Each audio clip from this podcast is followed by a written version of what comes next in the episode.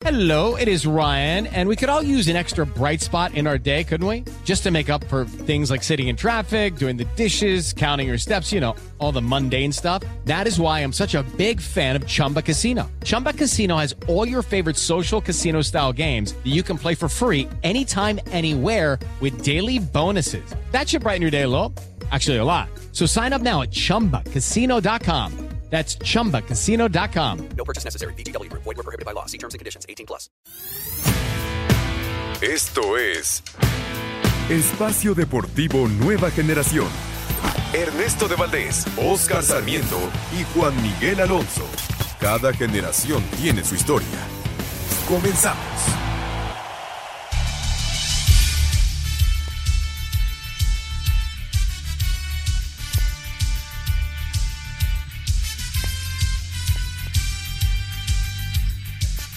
Amigos, amigos, bienvenidos. Este es Espacio Deportivo Nueva Generación de Grupo ASIR para toda la República Mexicana.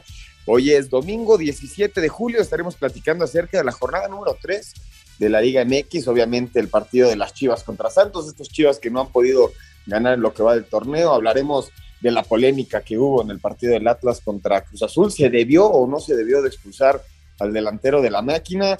El partido del día de hoy, el de Pumas contra el Necaxa. También estaremos hablando acerca del partido de las Águilas del la América contra el Chelsea y por supuesto la femenil que logra ganarle al Bayer Leverkusen en el primer partido en la historia en el fútbol femenil entre Europa y nuestra bendita Liga MX.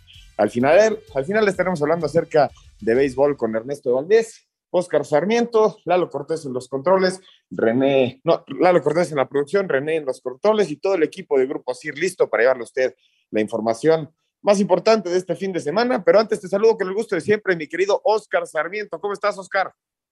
¿Qué pasó, Juan? A toda la gente que nos hace favor de escucharnos. Eh, bien, eh, como tú lo mencionas, con resultados, con otra vez temas del VAR.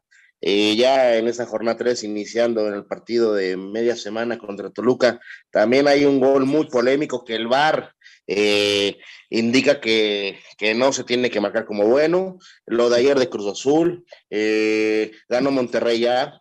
Este, bueno, mucho, mucha información deportiva tenemos esta hora que, que, tenemos con ustedes, amigos.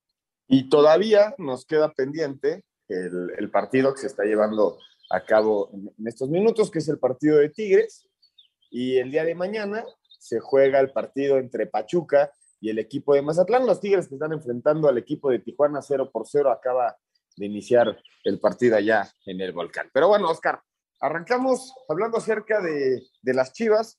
Estas Chivas que no encuentran un buen camino, pero es una realidad que este pudo haber sido el mejor partido que ha planteado en este torneo. Ya son cinco, cinco partidos sin conseguir la victoria por parte del equipo de las Chivas. No gana desde Pumas, desde que vence a Pumas la temporada pasada y ahora eh, le, le, cargan la mano a un equipo de las Chivas que realmente no ha sido contundente en la parte ofensiva.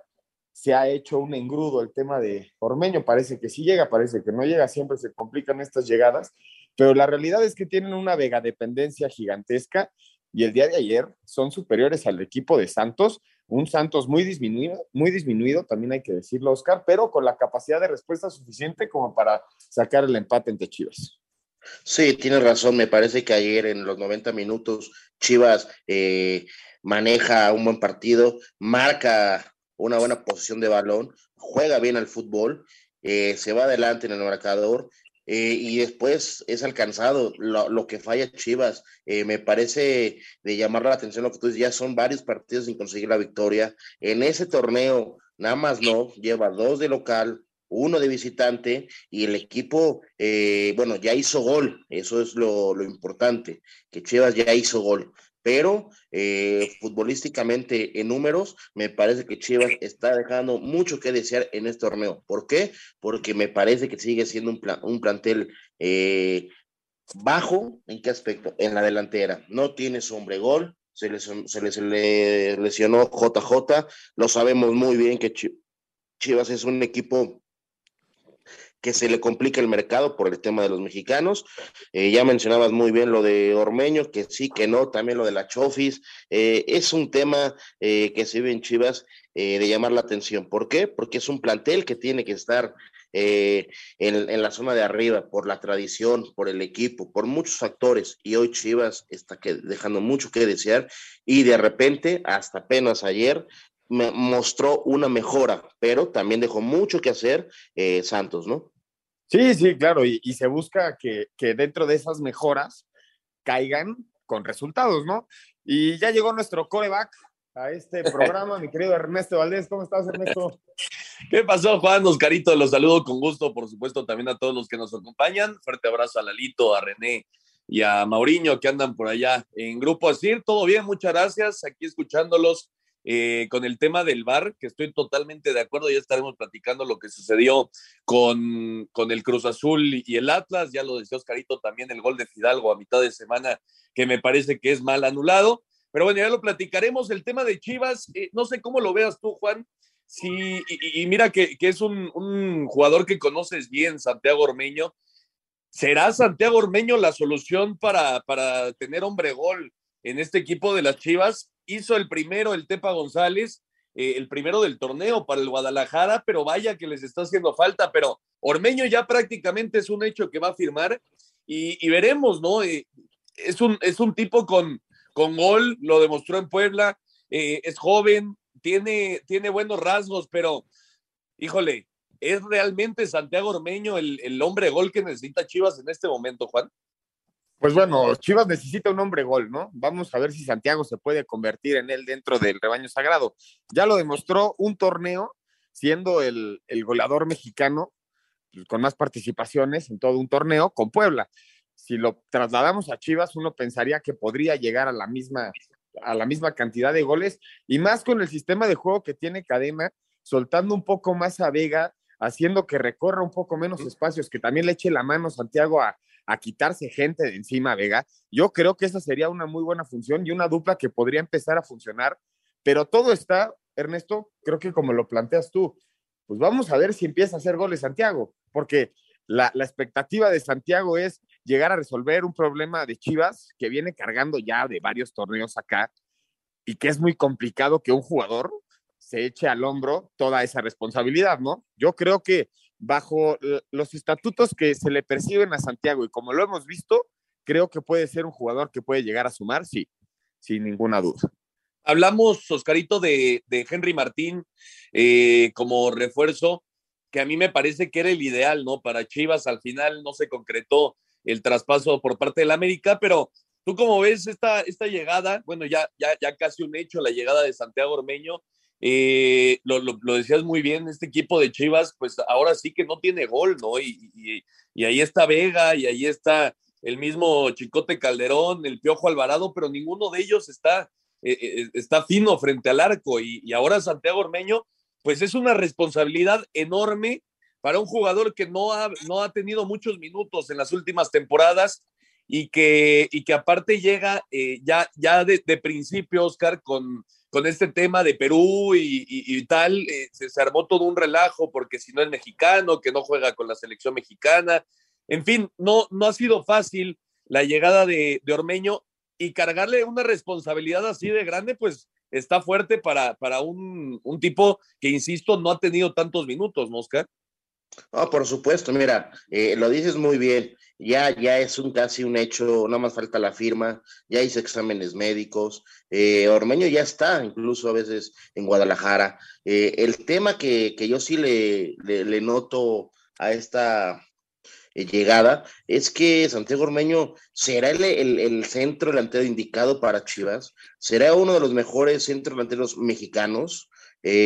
Yo pregunto eh, estos puntos. Eh, sí, eh, tuvo un gran torneo con Puebla, eso no, no, no se lo quito. Pero un uno. que fue uno, un, un, un torneo. Eh, venía haciendo goles en otros torneos, pero realmente consolidado como el centro delantero de Chivas, eso me llama la atención y, y, lo hemos vivido y lo hemos, lo hemos dicho a lo largo de este año eh, la, lo que vive el fútbol mexicano en el centro delantero es de llamar la atención. Me preocupa muchísimo. ¿Por qué? Porque no tenemos un centro delantero mexicano eh, hoy, hoy por hoy con, con, la mejor capacidad para hacer goles, que es, es su fortaleza de un centro delantero. Pero Ormeño yo lo veo incluso como jugador mediático para llegar a Chivas todavía. No, no sé cómo lo veas tú, Ernesto, pero vamos a, también a evaluar las condiciones en las que llega Ormeño y por qué llega Ormeño a Chivas, ¿no? Se llega en un momento donde hace falta un centro delantero porque se lesiona no, JJ Macías, no, le van a dar la confianza a Irizar ni a Saldívar, necesitan un hombre gol. También es una realidad que no se pueden llevar al Chaquito Jiménez porque cuesta una lana y Cruz Azul no lo va a soltar. El Ese sería el elegible número uno. Entonces yo creo que de la baraja que tienes de futbolistas mexicanos, es un posible buen candidato para que te cumpla una buena función, yo creo. No, De, acuerdo, ¿eh? De acuerdo, yo, yo creo que eh, al final creo que, y, con todo el respeto para Ormeño y con todo el respeto para Chivas, de lo, de lo menos malo, lo mejor, ¿no? Y, no, no hubo, no hubo por dónde, eh, insisto, lo de Henry Martín, eh, por ahí se habló también de, Javier Hernández, que no iba a regresar al fútbol mexicano, el Chaquito, pues que está eh, como titular indiscutible en Cruz Azul, en fin, ahora sí, Oscar, que fue pues la, opción que le quedó a Chivas, ¿no? Pero yo insisto, ponerle una responsabilidad de ese tamaño a un jugador como Santiago Ormeño en este momento, pues híjole, es una apuesta sumamente arriesgada por parte de Cadena y, del Guadalajara. Por supuesto, y sabes qué, eh, lo que me llama la, la, atención, no sé qué opine Juan, no sé qué opines tú, los últimos fichajes de, de Chivas eh, han sido eh, mediáticos, no ha sido un, gran este, nombre que ha llegado a este gran equipo llamado las Chivas Rayas de Guadalajara. ¿Por qué? Pues porque se les complica. Vestir también esa playa no es fácil, el entorno, eh, la prensa. jugar con puro mexicano. La, afición, el puro, exactamente, el valor que tiene la Chivas de jugar con puro mexicano. Pero yo, yo, lo que iba con, el, con, con, el punto pasado, Ormeño, ¿cuánto jugó en León? ¿Físicamente viene este, activo, con ritmo? Yo creo que no, y eso también le va a costar trabajo. Ahorita ya, ¿cuánto tiempo lleva sin entrenar bien? Sí. En toda esta semana de, de, que se da, no se da, viaja, exámenes médicos, regresa, o sea, e, eso es un tema importante y, y sabemos que este torneo va a ser muy complicado porque es muy rápido. Son tres meses de torneo más la liguilla. Pues vamos a ver qué pasa con Santiago Ormeño, eh, a ver si se convierte en el hombre gol, que vaya, que le hace falta al equipo de la Chivas. Vamos a escuchar a Fentanes y a Ricardo Cadena después del empate a uno entre Santos y las Chivas. Guadalajara no pudo concretar su dominio y terminó empatando a uno con el Santos Laguna. Los técnicos Eduardo Fentanes de los Laguneros y Ricardo Cadena de Chivas se mostraron inconformes por el rendimiento de sus equipos. Evidentemente que el rendimiento eh, me, deja insatisfecho. ¿no? Eh, creo que otra vez nos cuesta el, primer tiempo de alguna manera sobre todo en la fase defensiva tuvimos problemas para hacer una presión a la pelota agresiva, efectiva. Eh, decirte que estoy satisfecho, pues no, sinceramente no estoy satisfecho porque no está dentro de lo que nosotros eh, habíamos planificado, por supuesto, y me deja con esa amargura por no por no otorgarles a nuestra afición eh, el resultado que, que tanto está, está esperando. Para Sir Deportes, Memo García. Perfecto, muchas gracias a Memito García y esta la información del Santos contra Chivas. Vamos a hacer una pausa y regresando vamos a escuchar la información del bicampeón Atlas que ganó sus primeros tres puntos en este torneo con polémica incluida ante el Cruz Azul allá. Ningún jugador es tan bueno como todos juntos. Espacio Deportivo Nueva Generación. Un tuit deportivo Arroba la media inglesa. Es oficial, el Manchester United ha llegado a un principio de acuerdo con el Ajax para fichar a Lisandro Martínez. Queda pendiente de completar el reconocimiento médico o llegar a un acuerdo con el jugador.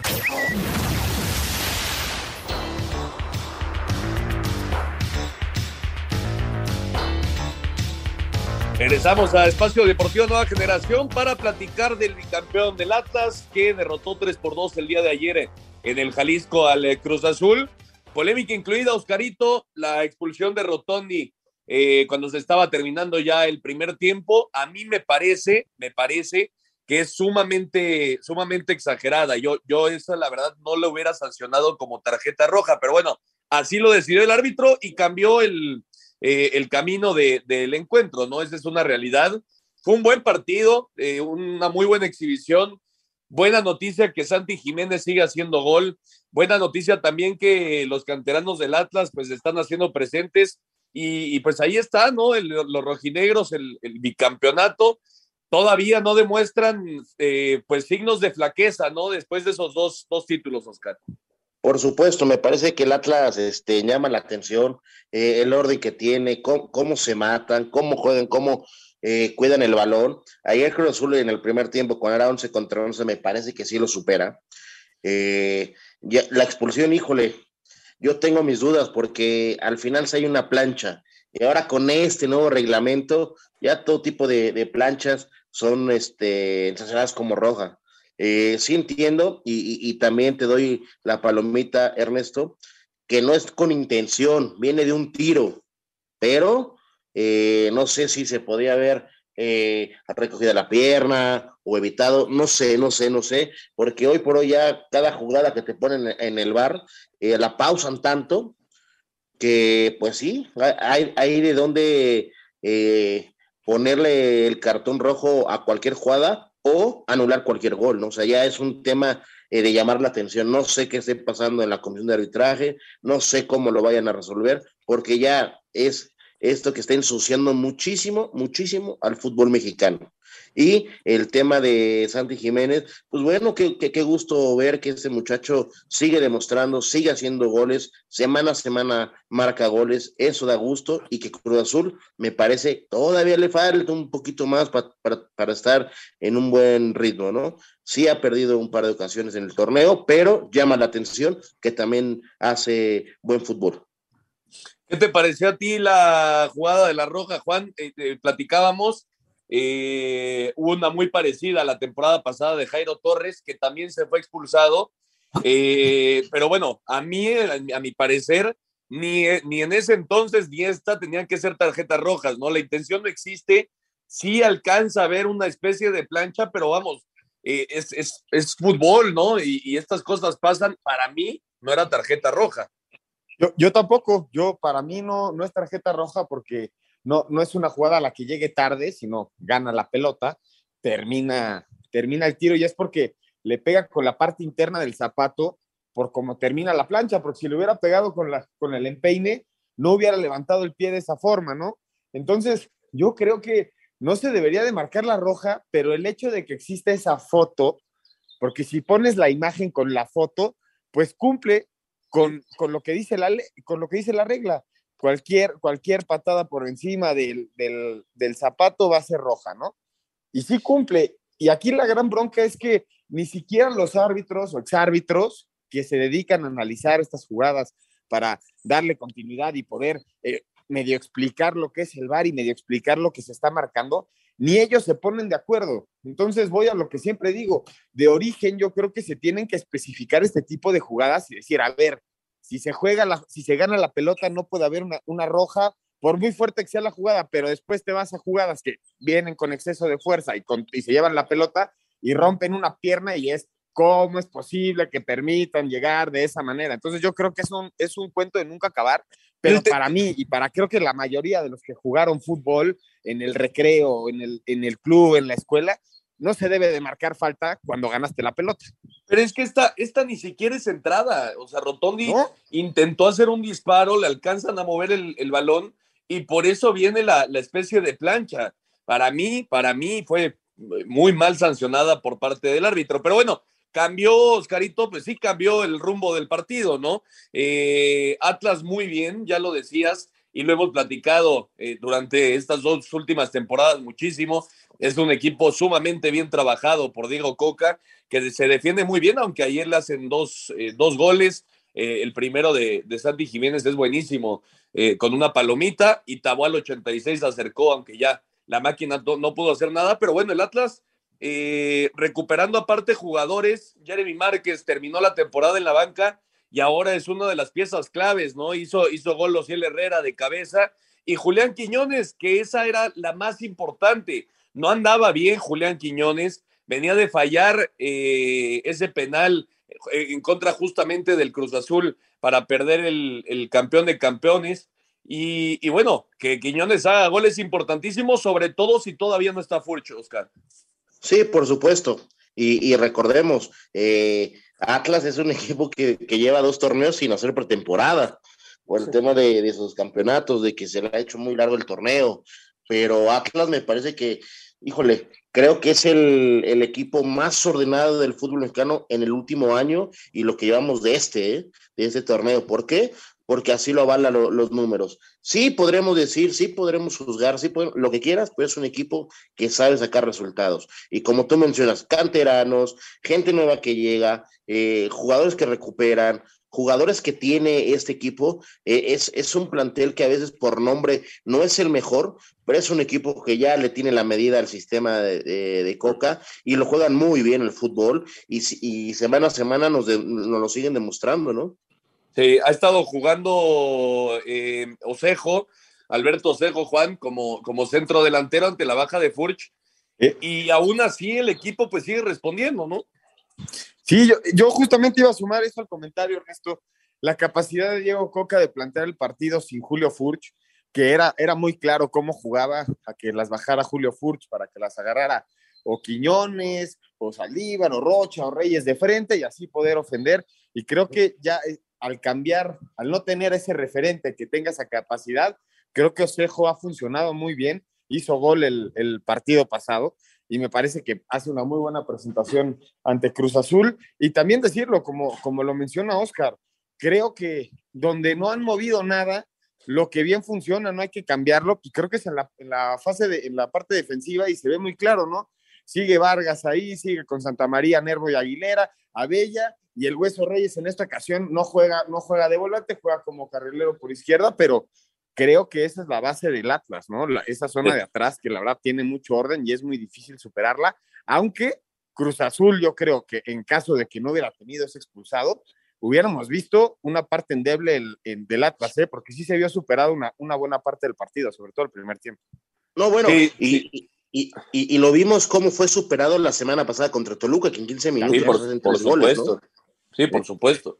Por supuesto, no, no, no había sido, no ha sido el gran arranque del Atlas, pero eh, sigue siendo un equipo sumamente competitivo y sacando este tipo de victorias que, pues a final de cuentas, al término del torneo van a, van a servir muchísimo. Por cierto, llegó ya el uruguayo Gonzalo Carneiro, es el segundo refuerzo para el equipo del Cruz Azul y eh, todavía están en búsqueda de uno más, que, que sería defensa central, así que todavía falta, faltan piezas para este equipo de la máquina. Vamos a escuchar a Diego Coca y a Diego Aguirre después del partidazo, la victoria del Atlas 3 por 2 ante Cruz Azul.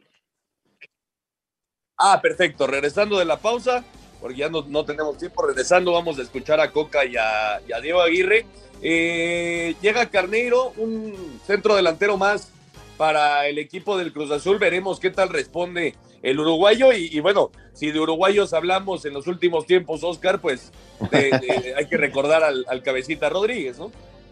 No, por supuesto. Y, y, y, vamos a ponerlo bien en la mesa. Las contrataciones que ha traído Cruz Azul han sido jugadores que han respondido. Pero vamos a ver si ya ahora en la jornada 4 5 se le puede ver si viene con ritmo y si encaja bien en el sistema, ¿no? Porque el que es la misma posición que el, Chaquito, el Chaquito Carneiro. Pues, ¿Cómo lo vamos sacas? a ver. Si te, es si te goles. Competencia interna, competencia interna. Vamos a una pausa. Regresando, escuchamos a los técnicos y platicamos también de la victoria de Puma. Regresa. Un árbitro divide opiniones. Algunos se acuerdan de su padre y otros de su madre. Espacio Deportivo Nueva Generación. Un tuit deportivo. Arroba ESPNMX, tres partidos de Chivas en el Apertura 2022, tres partidos donde Alan Mozo arranca desde la banca, suma apenas 81 minutos de juego de 270, el Guadalajara no ha ganado y Mozo no entra de inicio en el esquema de cadena. Sobre la cancha del Estadio Jalisco, el bicampeón del fútbol mexicano, el conjunto de los rojinegros del Atlas, hizo su presentación como local en el torneo, recibiendo a la máquina cementera del Cruz Azul. Los tapatíos se terminaron por imponer tres goles a dos ante una máquina que se quedó temprano con un elemento menos por expulsión. Para los zorros anotaron Ociel Herrera, Jeremy Márquez y Julián Quiñones, mientras que por el conjunto celeste descontaron Santiago Jiménez y Cristian Tabó. Al finalizar el encuentro, Diego Aguirre, técnico de la máquina, habló de lo determinante que fue la expulsión para Carlos Rotondi. Bueno, fue una injusticia que incidió. Son errores que a veces pasan y, tenemos que, tomarlo como parte de este, pero una lástima porque el partido estaba muy bien, estábamos haciendo un, gran encuentro y obviamente que ese tipo de, de errores eh, afectan directamente, así que a seguir trabajando. Por su parte, Diego Coca, estratega de los rojinegros, se dijo más que satisfecho tras la primera victoria de su equipo en el semestre. la verdad que el equipo lo hizo bastante bien, me gustó mucho cómo pudieron manejar los tiempos, cómo pudieron eh, encontrar los, espacios para, para poder atacar al rival. Eh, por supuesto que la expulsión nos facilitó un poco las cosas, sin duda. Tras este resultado, Atlas llegó a cuatro puntos y visitará a Tigres, mientras que Cruz Azul se estancó en tres unidades y ahora recibirá al Puebla. Para Sir Deportes desde Guadalajara, Hernaldo Moritz. Perfecto, muchas gracias Hernaldo. Ahí está lo que dijeron los técnicos después de la victoria de el Atlas. Y el día de hoy, Juan, los Pumas se presentaron en la cancha de Ciudad Universitaria para conseguir sus primeros tres puntos del torneo. Golazo de Adrián Aldrete al 18 y poco más en el juego. Un Necaxa que de la mano del Jimmy pues no, no ha levantado eh, en este inicio del certamen. Y, bueno, los Pumas pues ahí están, ¿no? Y poco a poco su, nuevo tridente eh, con Salvio, con Del Prete y, con Dineno, pues ahí va, ¿no? Ahí va eh, encontrando mejor funcionamiento dentro de la cancha y Pumas seguramente va a andar bien. Mira, Salvio eh, fue muy criticado antes de llegar a México. Decían que iba a ser un jugador muy polémico, que en Boca ya no rendía. Y yo creo que es el que se agarra más ritmo, es el que más diferencia puede marcar porque es un, futbolista muy atrevido. Cuando tiene la pelota siempre busca el arco, parte de la banda, recorta hacia el centro, le pega, le pega bien de, pierna izquierda. Y, y, es una realidad de que Pumas arriba ya tiene otro esquema del que carecía en temporadas pasadas y sí se le ve esa contundencia pero esas fallas de dinero, Ernesto, no puedes fallar esos goles. Y por parte del Necaxa también, la, que tiene, me parece fue este Batista, ¿no? En, el segundo tiempo, al minuto 70, fue, era el empate, era práctica, era prácticamente el empate para el Necaxa, no se dio, pero sí, me parece que los Pumas superaron bien al equipo de Necaxa y platícanos cómo te fue con el calor, porque parece que te fuiste a Calpulco, Ernesto. sí, estuve ahí este, haciendo el color para, para la jugada hoy en la noche. Y, Oscarito, si, si uno acaba de esa forma, parado en, la lateral de, la cancha, imagínate lo que sufre un jugador a las 12 de la, de la tarde, ¿no? En, en CU.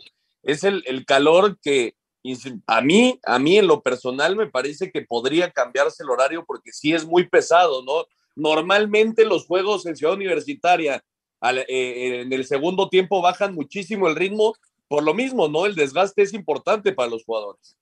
Sí, por supuesto, pero es la fortaleza y la identidad que tiene Pumas en ese horario, Ernesto. Me parece muy complicado que cambien, ya viene Pumas jugando desde hace años en este horario y, el tema, tú dices, el calor, y todavía pone que riegan la cancha antes del partido, entonces es un bochorno terrible. Y ya en lo futbolístico me parece, Pumas fue mejor en la, en la cancha, sí, eh, merecía los tres puntos, por supuesto que sí, pero como dice Juan, qué fallas de goles de cada equipo, ¿no? Sí, un poquito más de, de Pumas porque fue el que más atrevió, el que más intentó, el que mejor hizo el fútbol. Híjole, y este Necaxa sí llama la atención que me lo desmantelan cada torneo y le cuesta trabajo al técnico en turno ponerlo a competir, ¿no? Es un equipo Necaxa que deja muchos puntos en el camino por lo mismo, por lo mismo de, de, de jugadores y de un plantel. Ya vimos a Hugo González eh, que llegó, vamos a ver si, si es titular o suplente, porque también es la otra, ¿no? Y, el tema importante de ese tridente que dicen eh, de Pumas arriba, yo lo veo muy bien, pero ahora vamos a ver quién tanto les ponen balones, porque sí, arriba tienes tres jugadores muy, muy capacitados para hacer goles, pero la gente que llegue por, por fuera para hacer los centros, ahí lo veo todavía un poquito chato a Pumas, y defensivamente a Pumas tampoco lo veo bien, ¿eh? Sí, de acuerdo, le, le surge que regrese ya eh, el Palermo Ortiz, que, que, no ha podido debutar en esta, en esta temporada, pero que ya está pronto a regresar. Hay que recordar que este equipo de Pumas va a viajar a España para enfrentar al Barcelona y va a tener partidos eh, muy continuos a mitad de semana, así que pues le surge que regrese un jugador tan importante como el Palermo Ortiz. Oye, Ernesto. Bien, Dineno, Dineno no ha tenido una, un buen inicio de torneo, eh, hoy, hoy tuvo una muy clara, un buen centro del Toto Salvio, un remate que, que, bueno, Dineno normalmente esas las manda a guardar y hoy la mandó por afuera, no, no hizo un buen remate, pero Pumas me parece que va a andar bien. Y este gol, Juan de, de Aldrete, pues Uf. hizo recordar un poco a. Eh, ¿quién, ¿quién, hizo el, el gol? Jonathan. Braulio Luna. Braulio Luna con Braulio Luna. Con la playa, Jonathan, la Jonathan Dos Santos tiene uno muy parecido con la selección que pega en el sí. travesaño, centro de guardado, ¿se acuerdan? Sí, sí, sí. Pero ese de Braulio sí, sí, Luna pero, fue pero justamente en esa cancha, lo, lo, que dice Ernesto, lo que dice Ernesto, sí recordó ese golazo de Braulio Luna cuando estaba con el San Luis. Sí, fue un, fue un auténtico golazo de Aldrete. Otro muy criticado, Juan, en su llegada eh, por la edad, ¿no? Eh, y, es un tipo que, que, ya tiene un largo recorrido en el fútbol mexicano. Y, bueno, con esos goles, obviamente, pues poco a poco se va a ganar el corazón de, de la afición Puma, ¿no? No, y ¿dónde ha sido campeón Aldrete, Ernesto? En Cruz Azul, fue campeón en América, ahora lo va a intentar ser en, en Pumas. Y de, y de ahí venía mi pregunta con este equipo, con estos refuerzos, con todo el discurso que traemos de Andrés Lilini, de Andrés Lilini tiene una varita mágica que con lo que tiene hace maravillas. Ya es momento de exigirle un título a Andrés Lilini y ya, y ya quitarnos ese, esa, esa práctica común de decirle, no, es muy bueno porque con lo que tiene da resultados. Ya es momento de exigirle un título a, Lilini y en caso de que no lo logre en cierta cantidad de tiempo, tomar consecuencias en caso de que no pase. Ya es momento de exigirle a Lilini ahora sí de verdad o no eh, ciertamente, Oscarito, ciertamente la, la, directiva, como hace mucho, como hace mucho no lo hacía, abrió la cartera, ¿no? Y le, y le trajo los refuerzos que quería Lilini. Vamos a ver lo de Dani Alves, parece que es ya muy lejano, pero eh, pues todavía sigue ahí en, la conversación el, tema de, del brasileño, pero bueno, le trajeron lo que quería Andrés Lilini y por supuesto que es hora de, de, de pedirle un título, ¿no? Por supuesto, yo creo que lo, lo, del brasileño se va a terminar cayendo. No lo veo muy, muy factible ya. Ya, ya. ya, se tardó mucho para que se cerrara. Cuando estaba más eh, listo fue el, cuando se empieza a caer, que por esto y que por lo otro.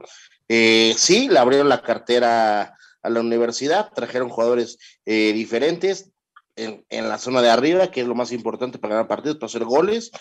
Pero yo creo que sí, eh, y más por, por, esa final que pierden contra León en, en, su primer semestre que tiene Lilini, ya tiene final, mi estimado este, Juan, y también sí. viene de perder una final de Conca Champions, sí. no lo olvidemos, o sea, lleva sí. dos finales, ha estado cerca, eh, con un plantel, eh, híjole, no me quiero ver eh, rudo o cruel, limitado, ¿eh? Ahora vamos limitado. a ver con ese plantel. No, y por eso sí, se le reconoció sí logra, tanto ¿eh? el haber llegado a la final, ¿no? Claro. O sea, se le reconocía a Pumas el, el, haber estado donde estuvo, esa final contra León, la final de la Conca Champions, a pesar del plantel que tenía. Pero ahora, como equipo, como equipo que ya soltó la cartera, como equipo que ya tiene un equipo competitivo, ya es momento de exigencias, ya no basta con solamente llegar a la final. Al América no se le exige llegar a la final, ah, muy bien, llegó a la final. Si la pierdes es un fracaso. Y a Pumas se le estaba midiendo no, con, otro, con otro tipo de vara, siendo un equipo sí. reconocido grande en México. ¿Ya es momento sí, de equilibrarlo, de medirlos con la misma vara o no? Sí, para mí sí. Ya. No, Juan, a ver, a ver, a ver. Eh, pa, para empezar, me parece un poco eh, malo el comparativo América contra Pumas. América sí está obligado. Pumas, por lo que nos ha dejado Pumas eh, no. en, plante, en plantel. Y, Pumas y también temas, está obligado, Oscar. Híjole. Sí. Con el plantel que tiene. Claro, con el sí. plantel que tiene ahorita sí. sí. Hoy sí, pero, sí. pero torneos no, anteriores. No. no. de acuerdo. Y por eso, Entonces, por eso los. Hoy, hoy sí le podemos poner ese título de, obliga, de obligación. Hoy sí podemos. Esa es mi duda. Que, pero que, te, que, digamos que, y ahorita que ya lo ponemos está obligado torneo a torneo. grandes. Sí, sí, pero no podemos, No podemos ponerle ese título porque sabemos el problema que tiene la universidad. Luego venden jugadores y ese dinero se ¿Cuál es el problema que tiene la universidad? Que no hay lana, pues se trajeron a tres extranjeros, buenísimo. En este momento, en este momento, claro que se le tiene que pedir un título a Andrés Lilini y, estoy seguro que el argentino lo sabe. No, por supuesto, por supuesto, ese torneo sí. Vamos a ver si, si, Pumas termina eh, demostrando y pesando, porque semana a semana, yo se los he mencionado, con qué facilidad le entran a Pumas por fuera, por las bandas. Es un equipo donde está, está chato. Y si intentas irte al ataque como Pumas lo está intentando, los espacios que deja se puede ver muy lastimado en la zona defensiva con goles en contra. Efectivamente. Bueno, vamos a escuchar a Lidini. Yo, les pregunto, yo les pregunto, Pumas, para que nos dé tiempo de hablar de, del resto de la jornada, vamos a escuchar a los técnicos y regresamos para platicar también del Puebla León. Regresamos con un golazo de volea de Adrián Aldrete al minuto 18 de tiempo corrido, derivado de un tiro de esquina. Los Pumas derrotaron 1 a 0 al Necaxa en el Olímpico Universitario dentro de la jornada 3 de la Apertura 2022 de la Liga MX. Además, el equipo felino consiguió su primera victoria del torneo luego de dos empates en las primeras dos jornadas. Habla su técnico Andrés Lilini. En este partido en especial creo que sentimos ciertos jugadores el cansancio el miércoles por la noche del partido que tuvimos contra Celta. Más allá de eso, creo de que hemos avanzado en en lo que es defender, hemos defendido bien, no hemos recibido goles, creo que Necaxa tuvo una situación de gol clara, la del cabezazo, en un centro y después contrarrestamos muy bien a un rival que tenía cuando íbamos 1 a 0 la necesidad de ganar y a veces se te viene encima. Entonces valoro mucho eso del equipo. De la derrota habló el técnico de los Rayos, Jaime Lozano. Los cinco goles que nos han hecho han sido a balón parado, un gran gol de Pumas, pero creo que era evitable. Como me voy, un poco triste porque más que por el resultado, creo que generamos muy pocas ocasiones de gol. Creo que por momentos controlamos el partido, controlamos el balón, pero sirve de poco si no generas. Así, Deportes Gabriel Ayala. Perfecto, muchas gracias a Gabriel Ayala. Ahí está lo que dijeron Lilini y el Jimmy Lozano, que por cierto regresó hoy a la que fuera su casa, ahora como rival. Y vamos con el pueblo, Oscarito, que todavía no conoce la derrota en este torneo. Otra vez buen inicio por parte de los camoteros uno por uno ante León, Omar Fernández que está de regreso al 21 y Lucas Di al 79. ¿Qué falla había tenido el mismo Di antes de, la anotación? Eh, de las fallas eh, del torneo, sin lugar a dudas. Pero bueno, uno por uno, Puebla y León, ¿qué te pareció, Oscar? Eh, se me hizo un partido interesante, muy cerradito en media cancha, donde sabemos que Puebla nos tiene acostumbrado con el Arcamón a, hacer un, equipo eh, que no da por muerto un balón, híjole, y, y, se le complica, se le complica porque no tiene esos jugadores diferentes que puedan llevar un partido, ¿no? Lo iba ganando muy temprano y después se le complica y hasta que le, los, llegan a empatar, ¿no? Sí, Barrero y Araujo se fueron expulsados también, Juan. Sí, justamente yo iba, iba a rondar mi comentario en eso. Creo que Puebla no, no, no, sale, no sale concentrado en el segundo tiempo, sobre todo Araujo, que es el que se ha expulsado al 48. ¿Por qué? Porque tenían un hombre más todo un segundo tiempo para sacar la ventaja de local. Y yo, yo creo que ahí se le pela una oportunidad a Puebla de, de ganar un partido más, que también andan, andan bien. Creo que los dos equipos en la tabla se, se han visto bien pero creo que sí el Puebla tenía mano para llevarse los tres puntos sin ninguna duda y ser uno de los pocos equipos con, con racha perfecta. El único que puede tener la racha perfecta este, esta jornada va a ser el Pachuca que juega contra Mazatlán mañana. Efectivamente, vamos a escuchar a los técnicos después del el empate a uno entre Puebla y León. Puebla y León dividieron puntos al empatar a un gol en el Cuauhtémoc dentro de la jornada 3 de la apertura 2022 de la Liga MX. La franja se fue arriba en el marcador al minuto 20 por conducto de Omar Fernández. Al 78, Lucas Di Llorio empató por la fiera. De este empate habla el técnico de la franja, Nicolás Larcamón. Hoy siento de que el equipo necesitó quizás golpear nuevamente más que lo que le objeto o me objeto o no es objeto, el hecho de plantearnos especular o proponer algo más, más de, de repliegue. Yo sí la lamento el no haber lastimado cuando, cuando aparecieron opciones como la que tuvimos en el segundo tiempo, que las tuvimos. Por su parte, el estratega de León, Renato Paiva, señaló. No está contento con el empate, pero si analizas el partido muy parejo, en una cancha muy difícil contra un muy buen adversario y aún más em, empezando a perder, el empate es un mal menor. Contento no estoy porque quiero ganar todos los partidos y los números me dicen eso, que una parte fue de un equipo y la otra parte fue del otro equipo, yo creo que el empate es lo más justo. Así, Deportes Gabriel Ayala. Perfecto, muchas gracias a Gabriel Ayala. Ahí está la información. Y Oscarito, el error de Talavera con Juárez, que le regaló un gol al Querétaro y al final los fronterizos pues se dejaron empatar, no uno por uno Juárez y Querétaro. Sí, y raro ver que Talavera tenga estos errores y descuidos, ¿no? Me parece más de concentración que de otra cosa. Pero Juárez, como lo hemos dicho semana a semana, muestra cosas importantes, ¿no? Y lo de Querétaro es un equipo que realmente sí lo veo muy, muy, muy limitado. Sí, efectivamente. Vamos a hacer una pausa. Regresando, vamos a escuchar a los técnicos y terminamos de platicar de este empate entre Juárez y Querétaro y la llegada también de Carlos Salcedo al equipo fronterizo. Vamos a una pausa y regresamos con mucho más.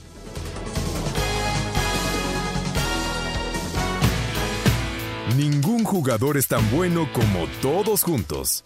Espacio Deportivo Nueva Generación. Un tuit deportivo. Arroba marca claro, quiere ganar títulos como culé. El delantero polaco Robert Lewandowski habla por primera vez tras fichar por el Barcelona, resaltando la importancia de llegar a la ciudad condal. En duelo de errores de portero, los Bravos empataron a uno con los Gallos Blancos. El técnico de los fronterizos, Hernán Cristante, reconoció que tiene que trabajar más en lo mental para que sus jugadores no se caigan durante los partidos. Hicimos un buen inicio del, partido. Emocionalmente el equipo sufrió el gol, el penal, pues teníamos control, estaba jugando bien, eh, estaba siendo agresivo y nada, ese aspecto emocional que hay que seguir trabajando y que seguir corrigiendo y, y dándole más seguridad al plantel.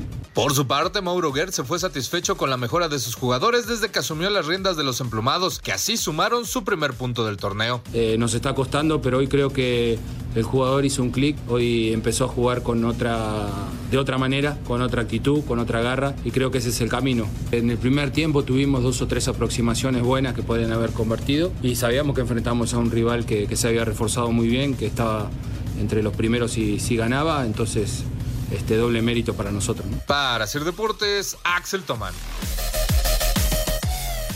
Muchas gracias, Axel. Ahí están las declaraciones de los técnicos. Este equipo de Juárez, Juan, se está reforzando bien, bueno, se reforzó bien.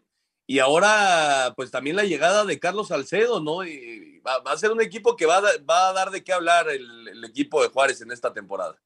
Mencionábamos al Puebla que estaba invicto, pues también Juárez, ¿no? Son dos empates, una victoria en lo que va, y esta tuvo que haber sido victoria, solo que se durmió, se durmió Talavera, lo decía hace, antes del corte.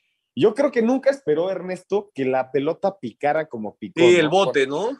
Sí, porque como estaba mojada la cancha, yo creo que sí hace un pequeño patito, pero también qué suerte, porque hasta la pelota termina pegando en el poste y se mete, ¿no? Y creo Sí. que creo que es el tercer gol en la historia de la Liga MX de más distancia en todo lo que en todos los torneos.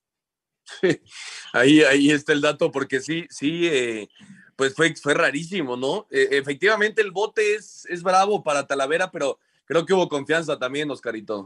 Sí, por supuesto. Por otro, yo te digo que también tiene el mérito de exceso de confianza, ¿no? De, de Talavera. Eh, sí, lo menciona muy bien Juan. eh, ese bote puede cambiar la dirección o ese patín o como le querramos decir, pero me parece que Tala, con la experiencia y con la calidad que tiene, no puede cometer un descuido de esta manera. Que después tuvo tres atajadas que, que, que, que le dieron el empate a Juárez también, ¿no? O sea, eh, Ta- Talavera es probablemente uno de los mejores cinco porteros en, en la liga. Y, y bueno, todos tienen errores, pero este sí. Pues Oye, la verdad Ernesto. que ahí queda, queda como, como un gran error de, de Talavera. Por cierto, Rayados ganó 1 por 0 a San Luis. El gol fue de Rogelio Funes Mori. Buenas noticias que Funes Mori esté haciendo goles, sobre todo para la, la selección mexicana. Y al 43, Oscar, Tigres y Cholos están empatando a cero. Sí, 0 por 0, ya le anularon un gol a Tigres en fuera de lugar, bien sancionado, pero es un partido que ha llevado varias eh, paradas en el partido por el tema de tantas faltas que está llevando en este partido. Efectivamente, pues ahí está Tigres y Cholos, 0 por 0. Y ya lo decía Juan, mañana a 7 de la noche, Pachuca y Mazatlán terminan la jornada número 3 de nuestro fútbol. Y bueno, eh, el América, el América también ya lo platicabas, Juan. En el tema varonil, el día de ayer en Las Vegas, 2 por 1 perdió ante el Chelsea, los goles de Timo Werner al 55 y Mason Mount al 83. Racy James había hecho gol en propia puerta al 60 para empatar el juego, 2 por 1 eh, en este tipo de partidos que, claro que van empezando apenas su pretemporada los equipos europeos, pero para los nuestros pues ayudan muchísimo, ¿no? Sí, yo, yo creo que es un ensayo que ayuda muchísimo y justamente para señalar y ver las diferencias que existen entre un fútbol y otro, ¿no? Creo que el nivel físico que tienen los europeos es, es mayor al que, al que existe en la Liga MX y lo digo por una jugada en específico. Hay una jugada donde Mozumbito, que es un jugador muy fuerte, potente en la, en la Liga MX, obviamente no, sin mucha experiencia, lo hablo nada más por el tema físico, se va, se va en un mano a mano contra, contra el portero y Emerson Palmieri lo alcanza con una facilidad, lo choca, lo desplaza y, y, y, como mencionas, Ernesto, acaban de empezar la pretemporada, ¿no? Es como que ya están listos como, como los de América, que ya están disputando una jornada número 3. Creo que fue un gran ensayo, un gran ensayo para las Águilas del la América, hay que decirlo. Jugaron 22 jugadores diferentes en el Chelsea, también en el América hubo muchísimos cambios, de hecho, desde el minuto 30 empezaron los cambios porque finalmente es un amistoso, pero creo que sí ayuda muchísimo a medirnos con los equipos europeos y más contra este equipo del Chelsea que demostró, demostró por qué, por qué es llamado uno de los mejores, uno de los mejores equipos de la Premier League, porque a pesar de que iniciaba su pretemporada, hace, hace un gran partido y creo que a las Águilas van a, van a medirse igual o mejor contra el City y contra el Real Madrid, son los, son los partidos que le quedan los próximos fines de semana. Sí, la, la realidad, Oscarita, es que cuando el técnico Tuchel metió a, a, los que deben de jugar con el Chelsea, pues sí se vio una gran diferencia, ¿no? Y también el tema de la femenil, uno por cero, ellas sí lograron ganarle al Bayern Leverkusen, y ya lo decían, el primer juego entre un equipo de la Liga MX y un equipo europeo, así que pues también el crecimiento que está teniendo la Liga Femenil, Oscar. Sí, por supuesto, lo dices muy bien, el crecimiento. Esos partidos amistosos nos llenan mucho para intentar mejorar nuestra capacidad y nuestro nivel de juego, ¿no?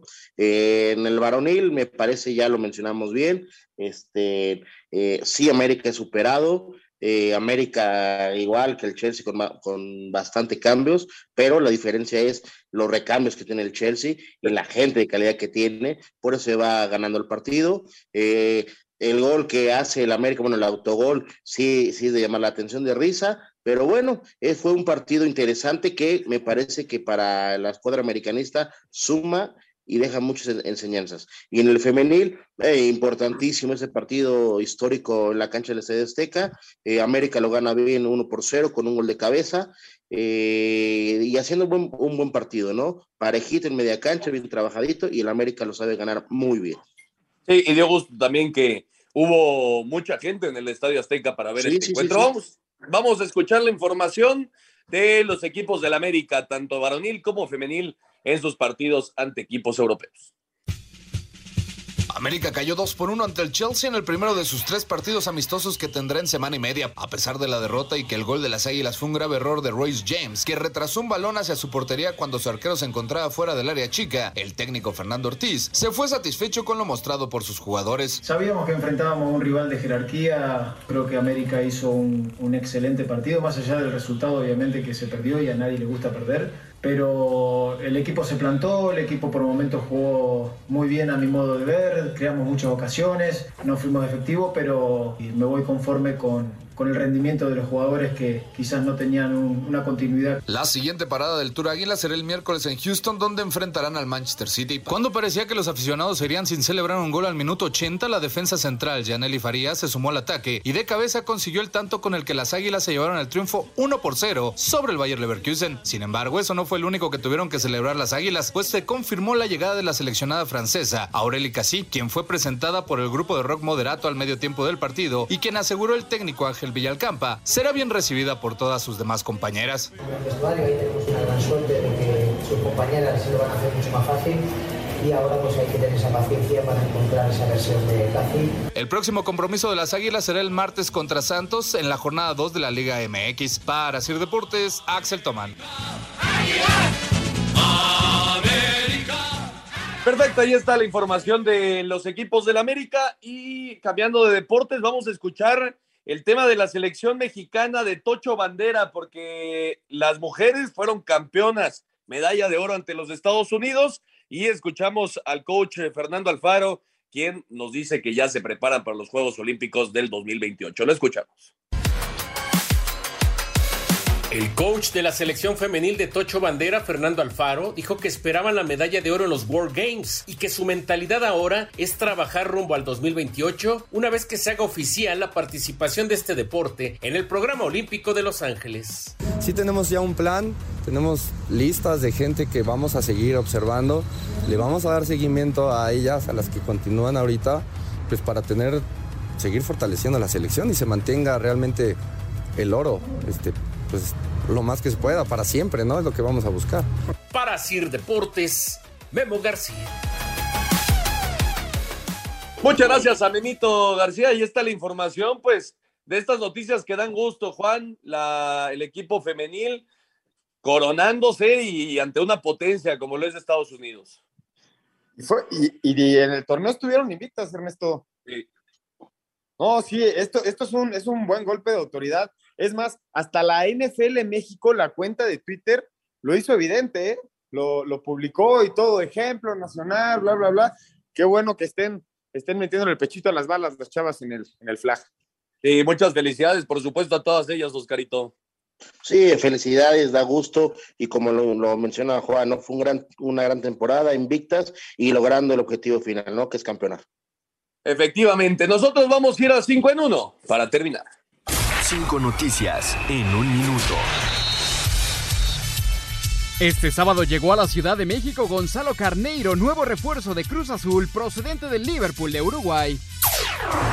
Se hizo oficial la llegada de Robert Lewandowski al Barcelona procedente del Bayern Múnich. De inmediato el polaco tomó un vuelo para reunirse con su nuevo equipo, el cual se encuentra en Miami para la pretemporada en Estados Unidos.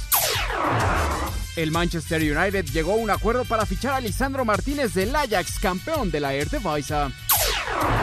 Cameron Smith conquistó el abierto británico de golf tras firmar con un 64 la mejor última ronda en la historia del torneo.